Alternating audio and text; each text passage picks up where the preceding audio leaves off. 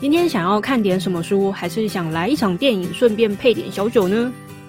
文理组伴读书童陪你们一起看书、看电影、喝小酒，说点废话，分享读后心得。欢迎光临月氏居酒屋陪你边喝边聊书哦。哦。好了，各位观众朋友，欢迎又来到我们今天的节目。那我们是月氏居酒屋，我是今天的伴读书童 Jacky。哎，我完全忘记要怎么开场嘞，怎么办？我原本想要让你开场，但是发现你好像不太会开场，没关系，让你多练习几次。反正想说，哎，前面本来就有那个开场音乐的，无所谓。好吧，没关系。这一罐是台虎精酿的长岛冰啤，我之前在他本店喝过，但其实我今天喝了，觉得不知道为什么，哎，有点酸，可能是我不太适适应它的味道吧。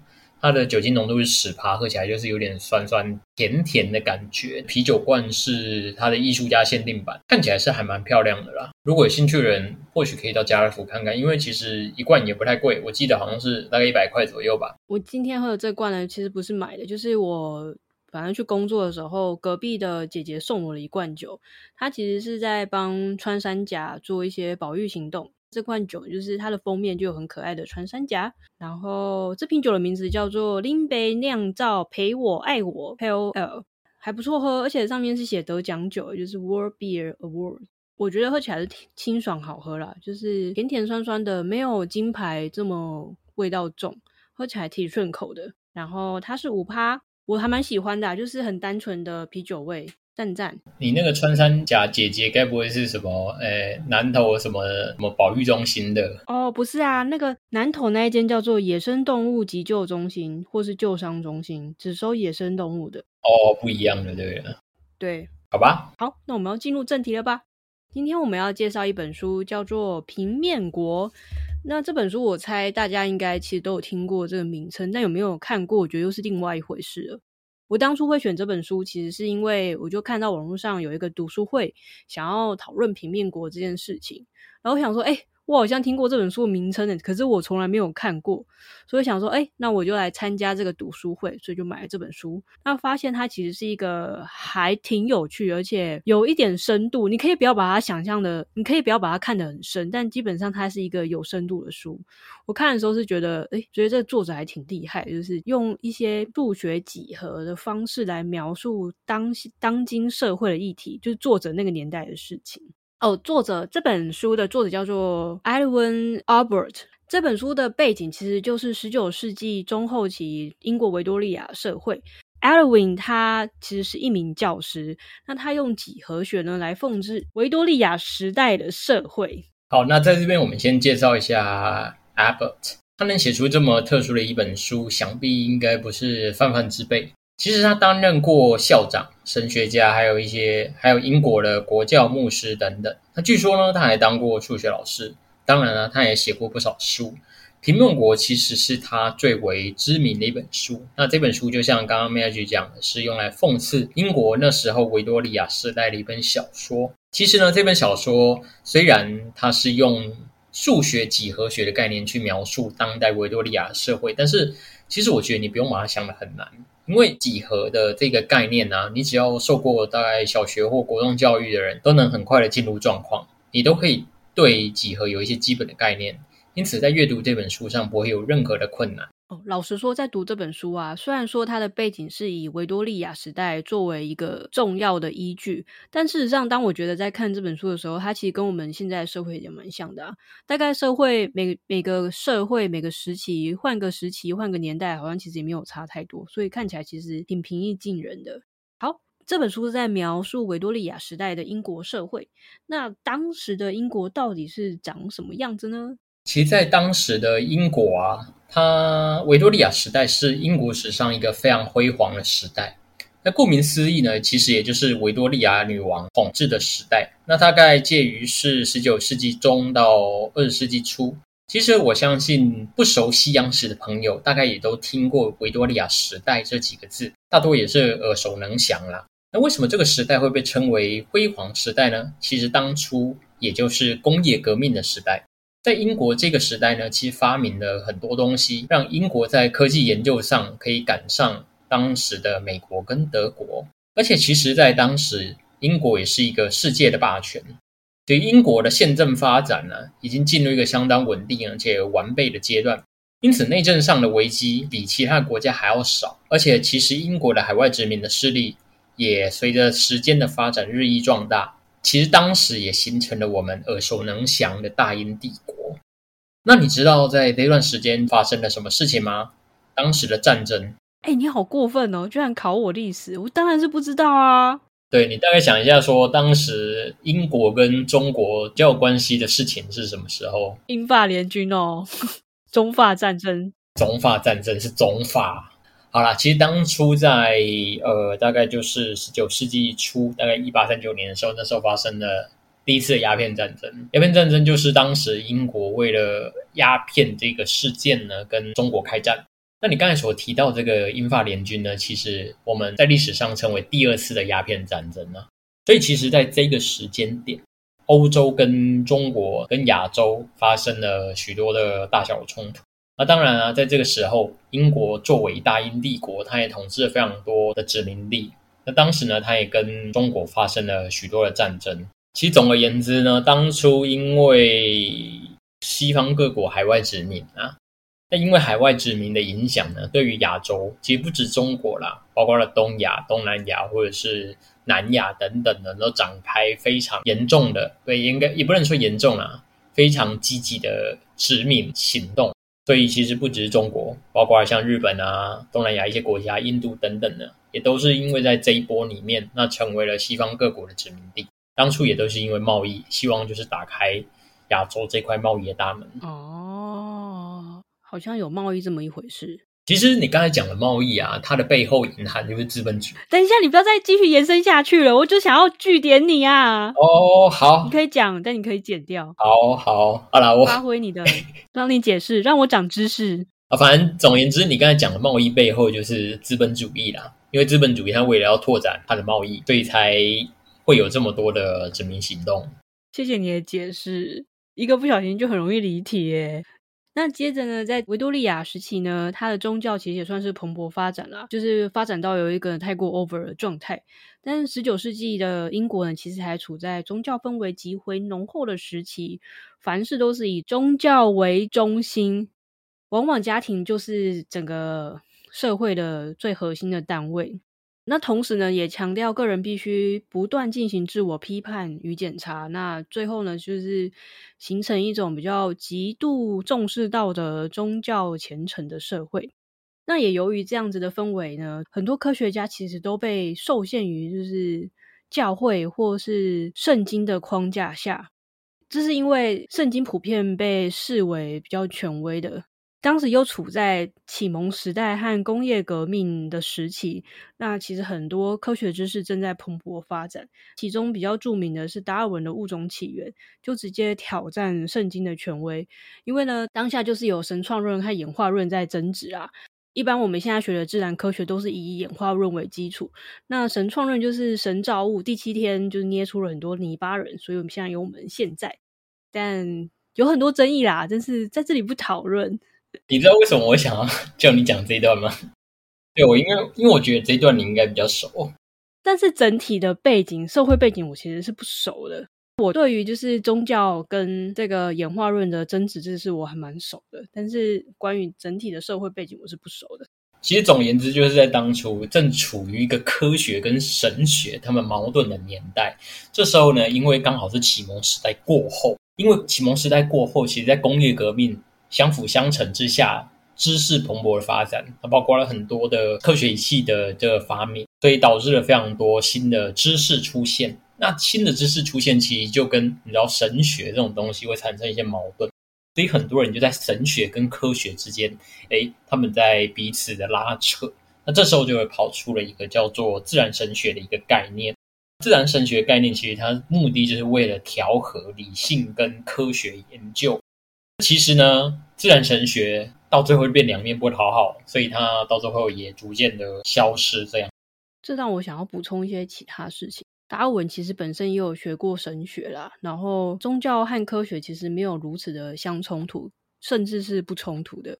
就大家要各自拿捏，不要跟科学吵架，也不要跟宗教吵架。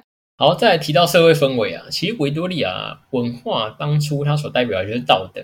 著名的英国哲学家米尔就曾经说：“诶，在这个年代啊，从社会的贵族阶级到平民阶级，其实没有一个人能逃得出被审定的。”英国哲学家米尔是谁啊？那著名啊？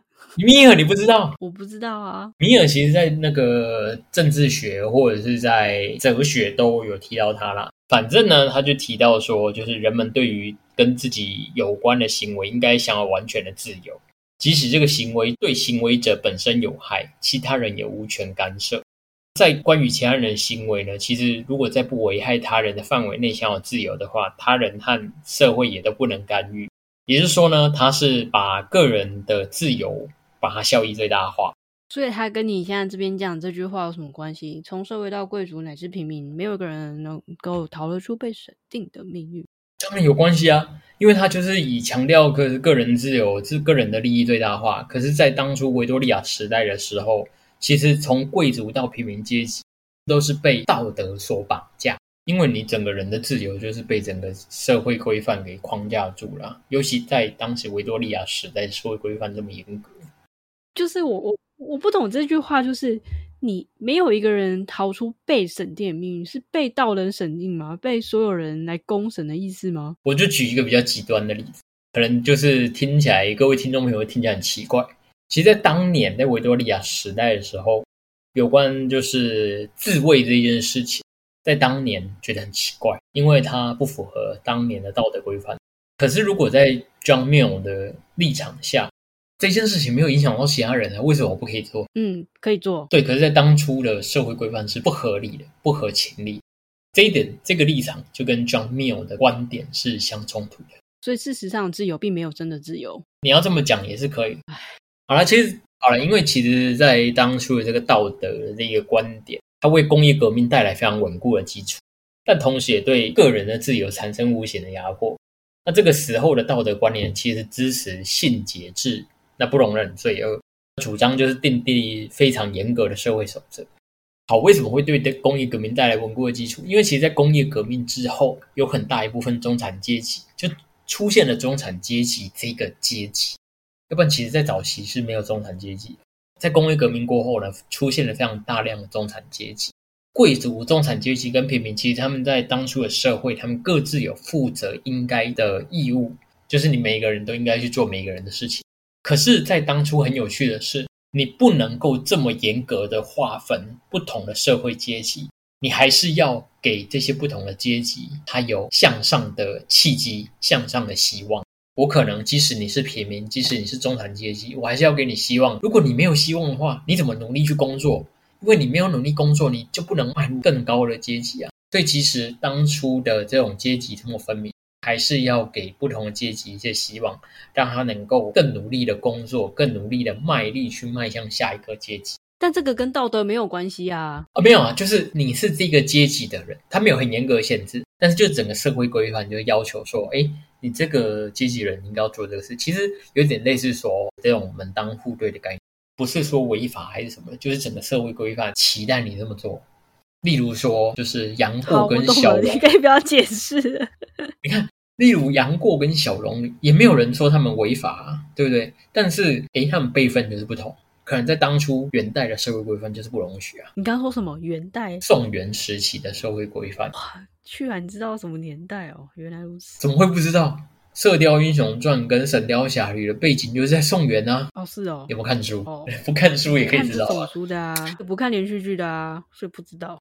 啊，那当初维多利亚时代最大的特色是家庭。那当初被认为是社会的基石，所以其实当时社会对女性的期许又在加相夫教子，因此呢，往往被教育要服从。而且因为男生呢不太喜欢带有想法女孩子。有趣的是呢，其实在这个时代呀，像我刚才描述了这么多，你不能说女性被歧视哦。女性被崇拜的原因，其实不只是因为她们美丽，而且还有太还有她们代表的纯洁。其实，在当初，整个社会是一种女性崇拜的象征。但是，同样很矛盾的是，维多利亚时代的女性啊，她常常被视为丈夫的附属财产。只要一结婚呢，即使离婚，她也没有办法回归到人的状态。这种状况呢，一直到维多利亚时代的后期，女性运动的兴起，才逐渐改善。那也因为呢，整个时代氛围这么压抑啊，诶，很矛盾的，社会上产生了许多煽情小说跟犯罪小说。也因为煽情小说、道德观、宗教等等的多重矛盾，他许多英国人就把这种归罪于就是外来文化。启蒙思想是那个时期吗？嗯，不是，启蒙思想更早。哎，这个我其实觉得这个状态很怪，就是社会很压抑，但却又可以生产出很多煽情小说和犯罪小说，感觉就是就是社会上在压抑这些事情，可是他又会又可以容忍这些事情出现，但就是他不能接受摊在阳光底下，就是暗自的可以做这些交易。我还记得是这个时期也是开膛手杰克肆虐的时期哦。我对于这个故事还挺喜欢的啦。好，我们下次来讲开膛手杰克。好，好啊。其实我一直想要就是了解一下开膛手杰克前后的过程，只一直没有时间。好啊，请找电子书，谢谢。其实还有另外一本叫做什么呃大礼花，黑色大礼花是不是？黑色大礼花，对对对对对。哎，这本也是可以稍微看一下。但哎，对，就像你刚才所讲的，就是它很矛盾。哎，所以当时的英国人很多就把它归咎给外来的文化哦。例如呢，曾经有就是读者投稿煽情小说。它就是直言无讳或不顾后果的粗俗美国人所发明，来凸显自己国家的崇高。那你有没有觉得这很像什么？都是别人教坏你的啊！对啊，都是别人带坏我的小孩。其实就是这个，就跟真确里面讲的一样。我不知道你真确看到的这个地这个这个地方，我看到这一段了，就是那个梅毒到底是谁传来的？对，类似说，哎。都是外国人呢。这个在那个疾病的语义有讲到梅毒这一段啊。对对对对，就是哎，你不好的东西都是外国人传来。那像那个在真确里面，他就把这个称作叫怪罪型的直觉偏误，就说啊，不好的都是外国人啊。例如说，哎，西班牙流感其实不是西班牙先有了，很多东西都是外国人传来这样。那武汉肺炎就哎不，新冠肺炎就是武汉传来的。对啊，这个是没错啦。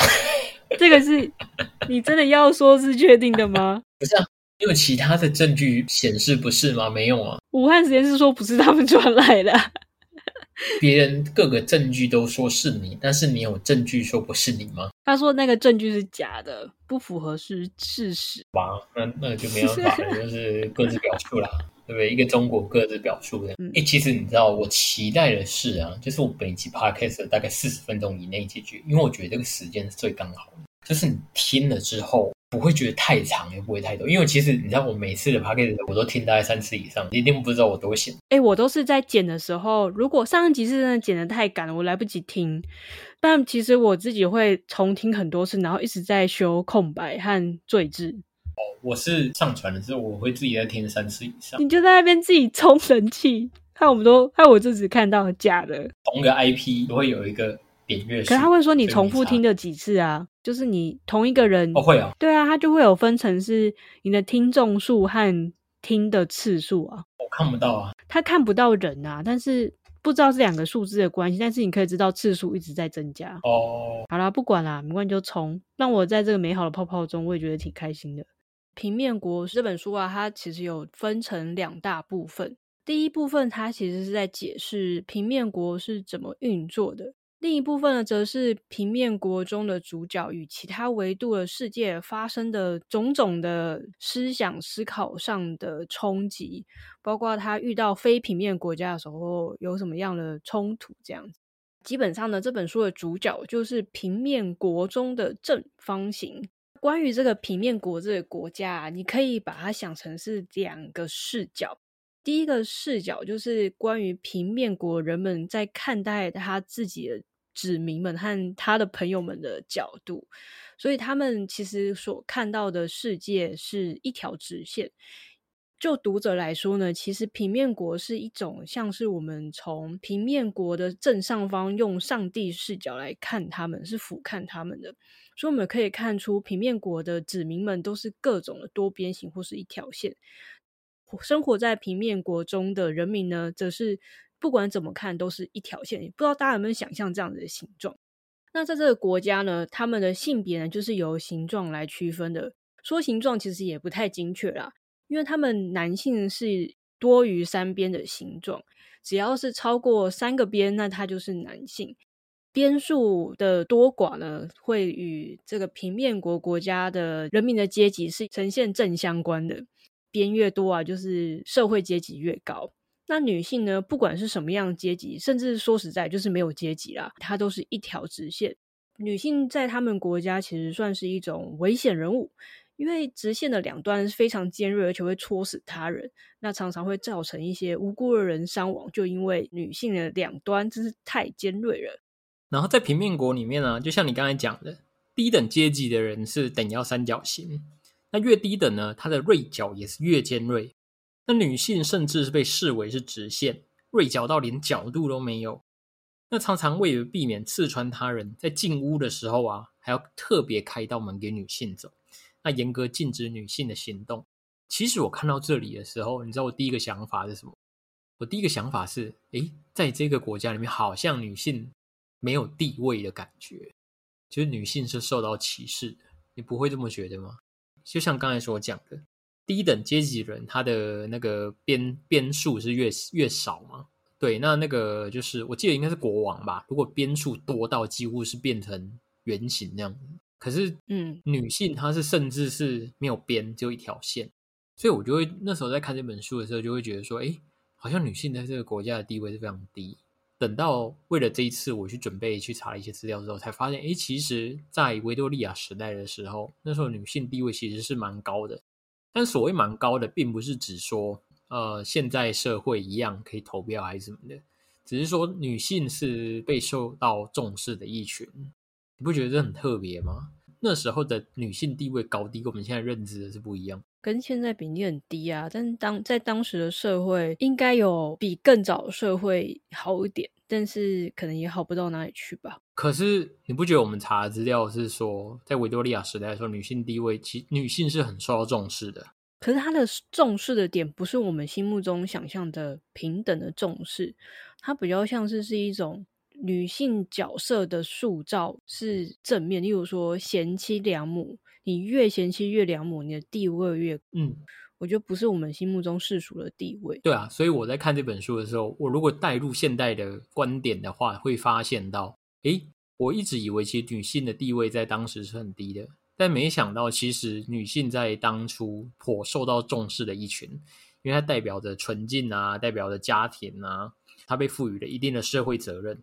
这一种东西，其实在当初是被称作女性崇拜。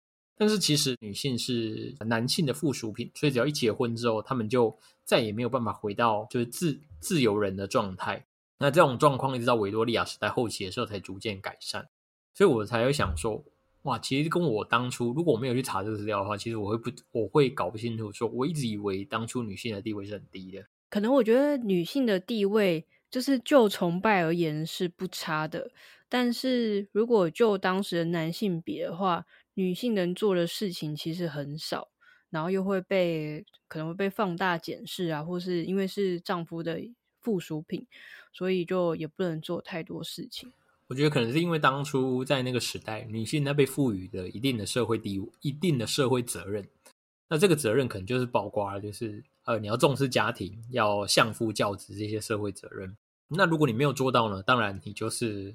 被贬低了一群，嗯，我觉得比较跟现代是不一样。也就是说，我们不太能从现在这种所谓的自由啊、这种的人权的这种观点去看当时的时代背景。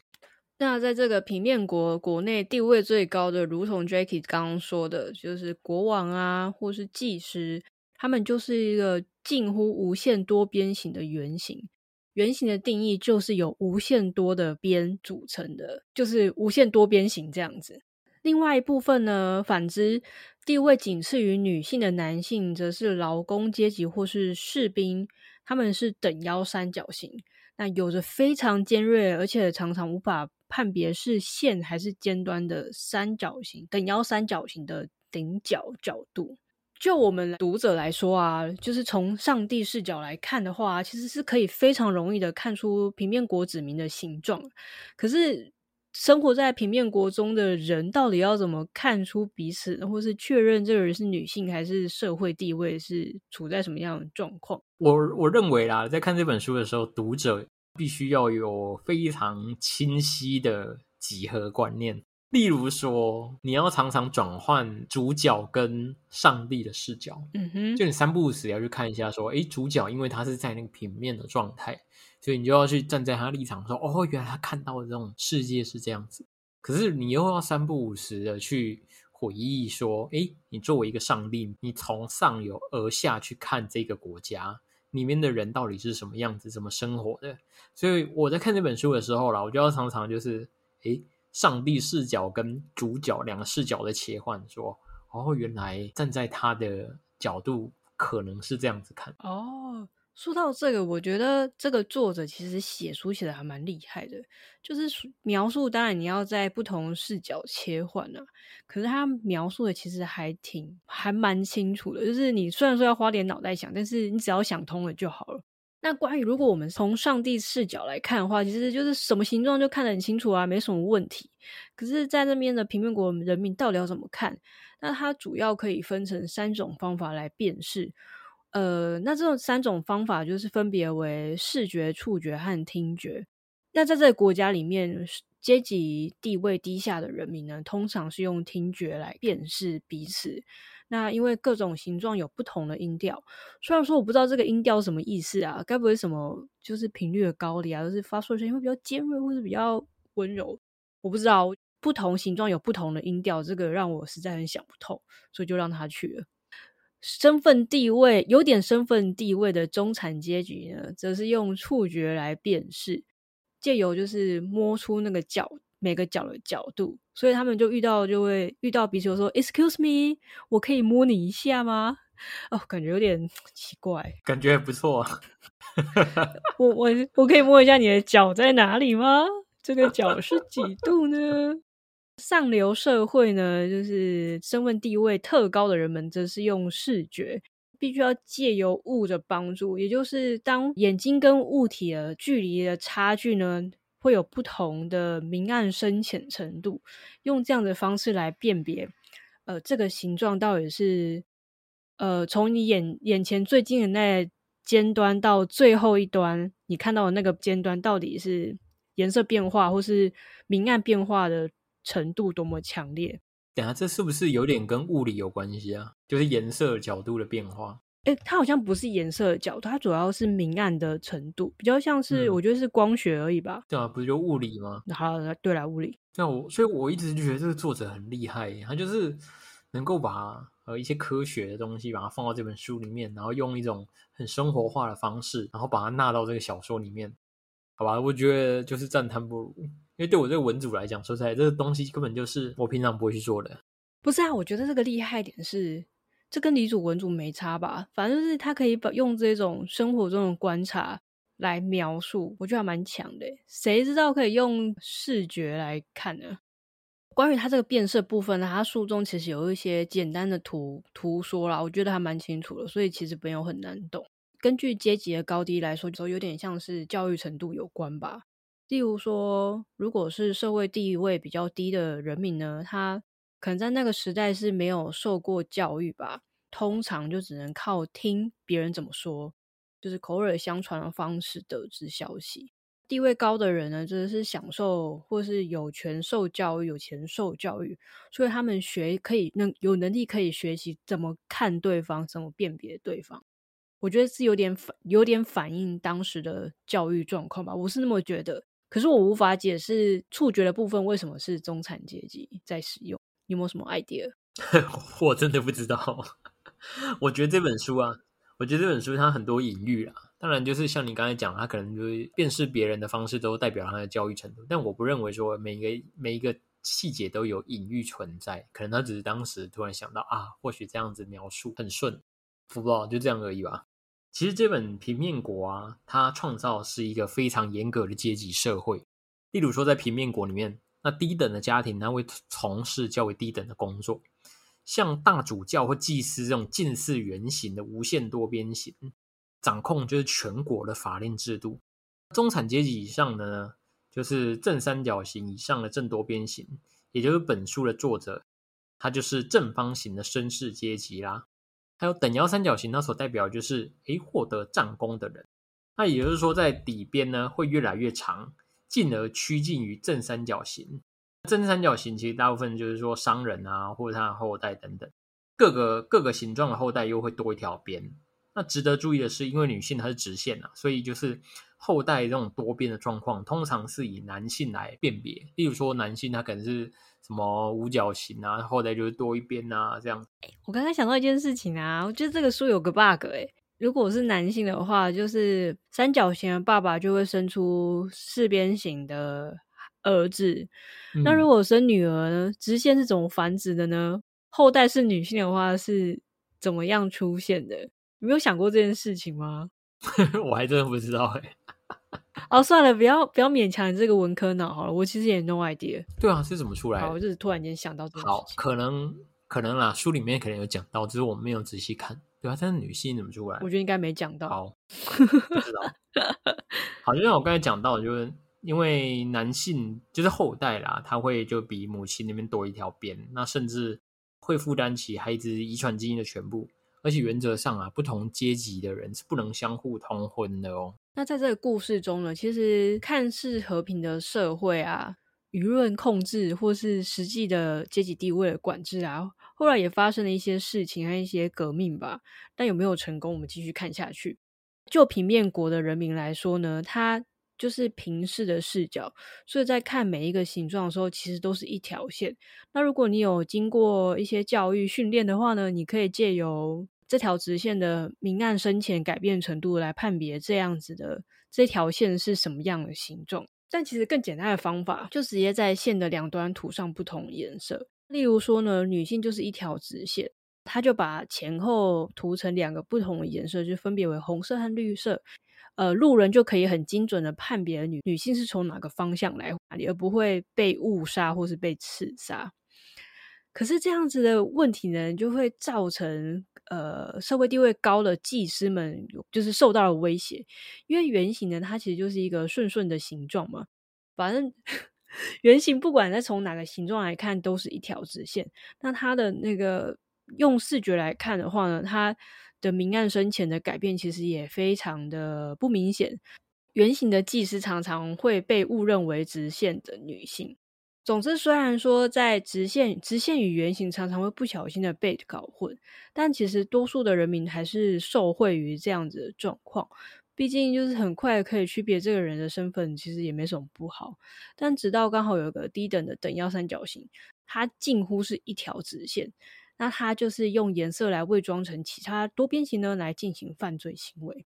那最后呢，就产生了一个叫做色彩革命的状况。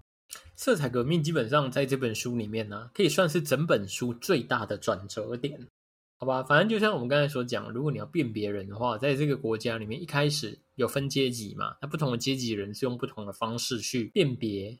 但是呢，色彩革命就跳脱出了这种方式，就是如果你要靠就是不同的呃触觉啊、听觉或者是视觉等等的这种辨识的方式去辨别不同的人，这种方式是奠基在数学知识的基础上。因此呢，就像你刚才所讲的，这是有关不同教育背景所导致的。因为低阶层的人就辨识阶级来说对他们是没有意义的，所以他们被排除在这种教育之外。然后呢？色彩革命的出现呢，因为它是利用光反射，就是上述所提到这种阶级啊、触觉啊、听觉这种方式去辨识都不适用。但是因为当初社会高层意识到这种革命可能推翻现在的既有的阶级制度，革，所以开始进行革命的分化。那怎么分化呢？其实书中有提到，就是在主教啊，其实他振振有词就说了。这一种色彩的法令，它虽然有带来一些好处，但是还是有缺失，所以他就鼓噪这种反色彩的法令。我我其实有在看这本书，说我有在找说他们主教是怎么说这样子的色彩革命有什么不 OK 的部分，但我实在没有很看得很懂，到底是他们怎么说服大家？你有看到这部分吗？哎，其实没有哎，这个部分我也没有找到。好，不过我觉得反正他就是借由分化不同的阶级，然后达到他的目的。这时候呢，主教等人呢，他就邀请这种底层的阶级，尤其是一堆女性来开会。那讲述就是，哎，可能这种阶级的藩篱被打破啊，它可能带来一些坏处。最后呢，他又假惺惺的召开全国会议，去讲述就是，哎，我们要尊重全国人民的意志，但是呢，社会制度有可能因此被低层级的坏人所掌控，造成社会大乱。那在这种分化啊、威胁的羽翼之下，诶，革命就彻底崩解。社会又回到最初的面貌，所以其实我觉得啦，看到这边，你要说呢，主教他用什么方式去呃分化不同阶层的人，我觉得可能也没有什么太高明的方式，纯粹就是诶东戳戳西戳戳，有就像现在网军一样，就是诶在网络上可能讲了什么东西，然后啊一股风向带过来，然后立刻整个社会的氛围又不一样。而且其实，因为主教他是掌握话语权的人，所以他在整个社会里面，他可以带动到的风向是最大的。那底层的人啊，或那种就是比较没有权利的人，当然他们也可以透过就是团结带风向，但是他们所受到这种分化的力量就比较大。我就举个例子好了，其实就我所知，我们现在大概都知道，呃，劳动权利很重要，所以有很多不同的劳动团体。今天突然，哎，资方。可能对某一群说好啦，要不然你们就不要抗议，那我释放一些福利给你们，那很容易就被分化了。因为掌握权力的就是在资方，而只要试出一点善意，其实整个劳团很容易被分化。所以我觉得，哎，主教他们可能也是用这种方式。我觉得是每个都会有这种问题吧，大家有些左派，有一些是右派的啊。不是吗？就是有些人想要好战，有些觉得我们要和平谈判。对，没错。我只举劳团为例子啊。哎，在书中这个主教名字啊，叫做中文的翻译叫做寇马提斯。但我觉得，我就查一下，寇马提斯其实可以把它当成是 chromatic 的音译而来的，蛮可爱的。就是 chromatic 它其实是色彩的意思，但这个。名叫色彩主教啊，但是不想让大家用色彩进行革命，也是挺有趣的。就这个作者，我觉得是个小恶趣味。这个是真的还是你自己瞎掰的？这是我跟我朋友，哎，应该不算是，就是我去个读书会，然后大家讨论出来的。就是那个主持人就说：“我跟你们说一件很有趣的事情哦，库马提斯是 chromatic 的英文译过来的哦。”哎，对，好像要找一下啦，就是要看一下那个原文到底是写了什么。哦，那其中在这个色彩革命啊，整本书其实蛮关注在女性的问题上面，对应到当时的时代啊，我是觉得啦，就是它有可能跟十九世纪的女性的意识抬头是有关，大概是第一波新女性的思潮崛起，那就包括一八八二年英国颁布了已婚女性财产法令。是哎，这个法令是确认女性的独立地位，还有女性权益的增加，就是已经不再像过去的社会，女性是依附在男性底下的一个财产。那另外一部分呢，则是全球女性也开始争取投票权。例如，在一八九三年的英属纽西兰为第一个让成年妇女拥有投票权的区域。这本书的发行年份呢，则是一八八四年，跟就是十九世纪的各种女性意识活动是有不谋而合的部分。你知不知道这么晚女性才开始能够投票？我我有印象，大概是以前历史还是什么公民课本有教过吧，但我根本不会记这种事情啊。可能曾经知道，但是已经忘了。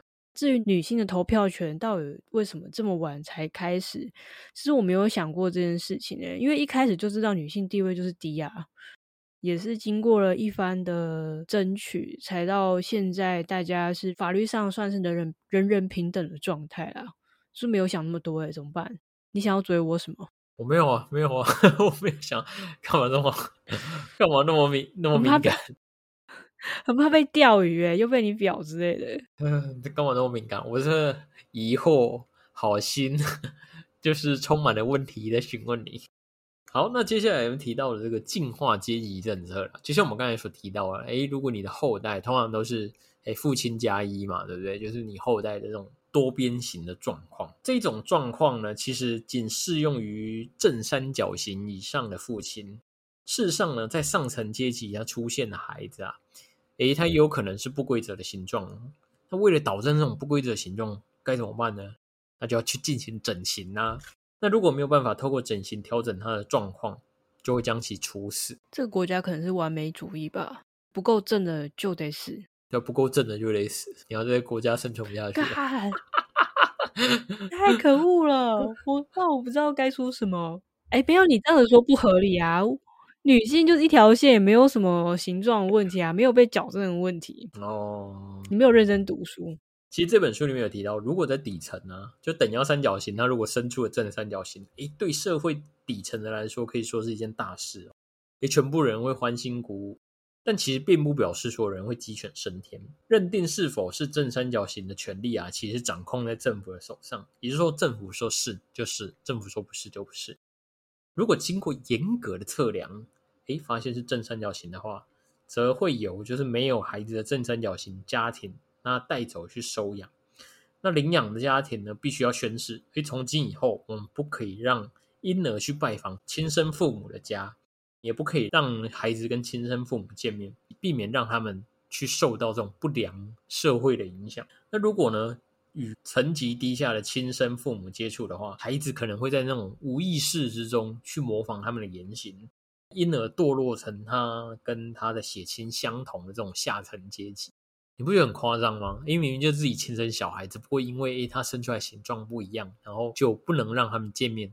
那不能见面的原因是因为怕他们去模仿诶他父母的言行。我觉得还好诶我最近在听《时间的女儿 》的 podcast，反正他们都会说，就是在欧洲国家的皇族，如果生下来是第一个小孩是儿子的话，或是他们的长子，就是会被迫跟妈妈。分开而被奶妈养大，和被一些政务官什么之类的，就是作为一个王储养成计划，所以基本上他们没什么机会可以跟爸妈相见，但是没有那么严格啦，爸妈还是可以去找他们玩耍啦，但只是多数的时间都是在被训练着，就是跟爸妈分开。对啊，可能是因为你听的时间，女儿觉得还好。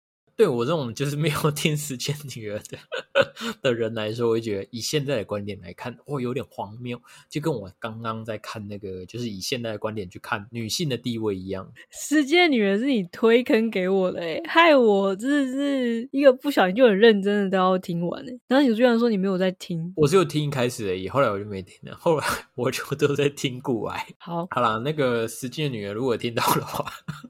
可以联可以联系我们，如果你听到的话，欢迎联系我们，我们可以远距来 fit 一下这样。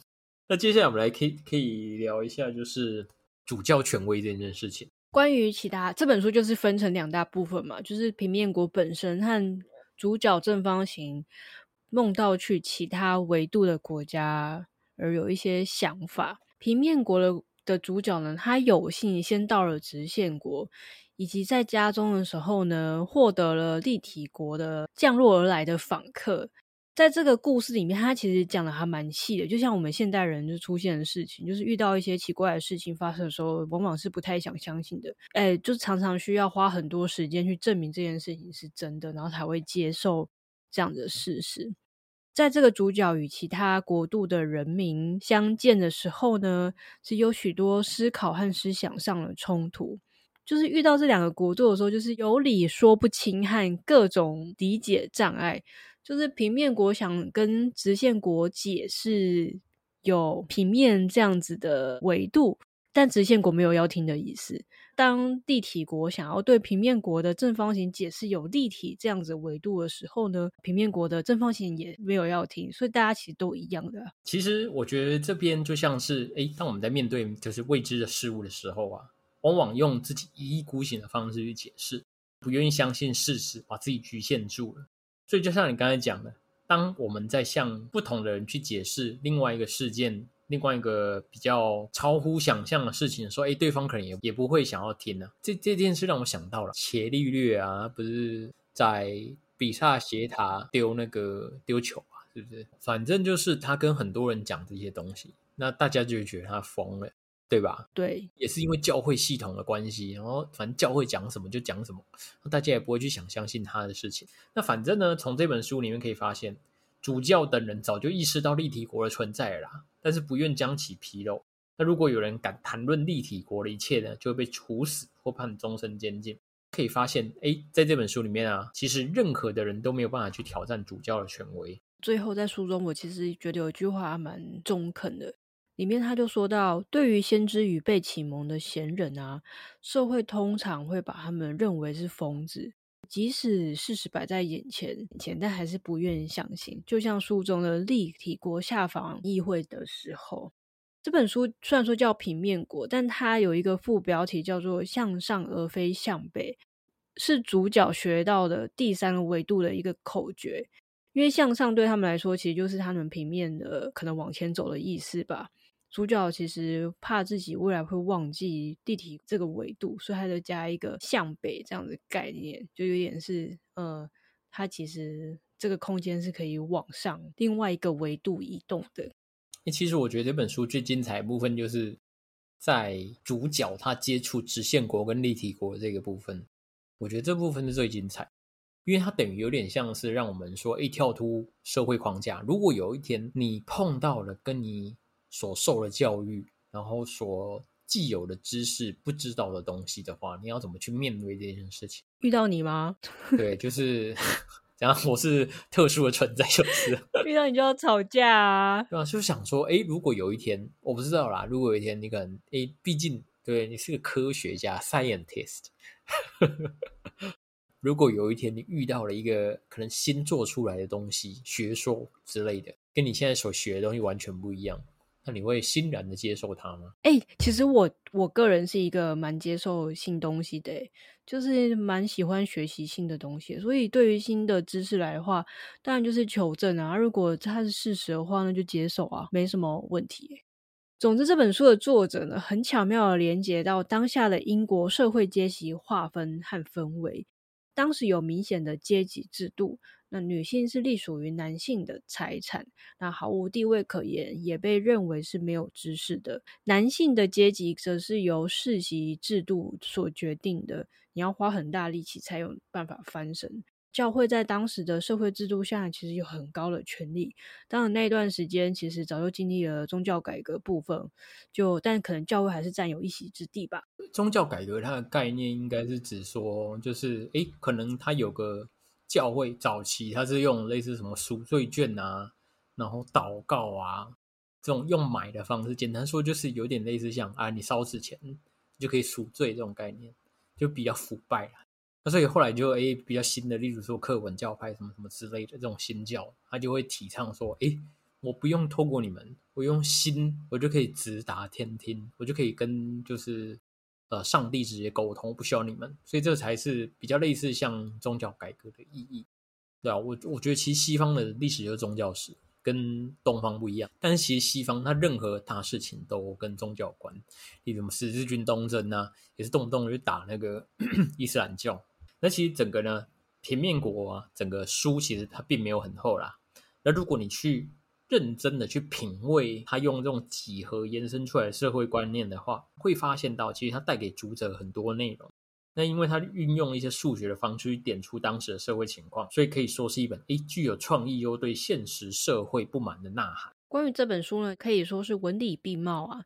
如果你对人文社会科学有兴趣的话呢，可以自行寻找相关的历史背景的资料，例如说前述的英国维多利亚时代等等的时期。那如果你对数学物理有兴趣的话呢，则可以参考几本书，像是《时间简史》《星际效应》或是《反德希特效应》等等的。诶，我想问你。时间简史、星际效应跟反德西特效应这几本你看过吗？当然是没有啊。这几本内容你大概知道在讲什么？时间简史很有名，我知道，只是我我没有看过。通常其实就是时间空间上的问题啊。部分有一些比较关注在像是可能黑洞那种概念的，或是我们现在是三维度的空间啊，它可能会解释到四维度以上的一些空间问题。我没有实际看过啦。我突然想到一件事。因为我们现在其实看三维度的空间很容易理解，我们用立体图其实就可以很明显的大概知道它长什么样子。四维度跟五维度的话，它大概是长什么样？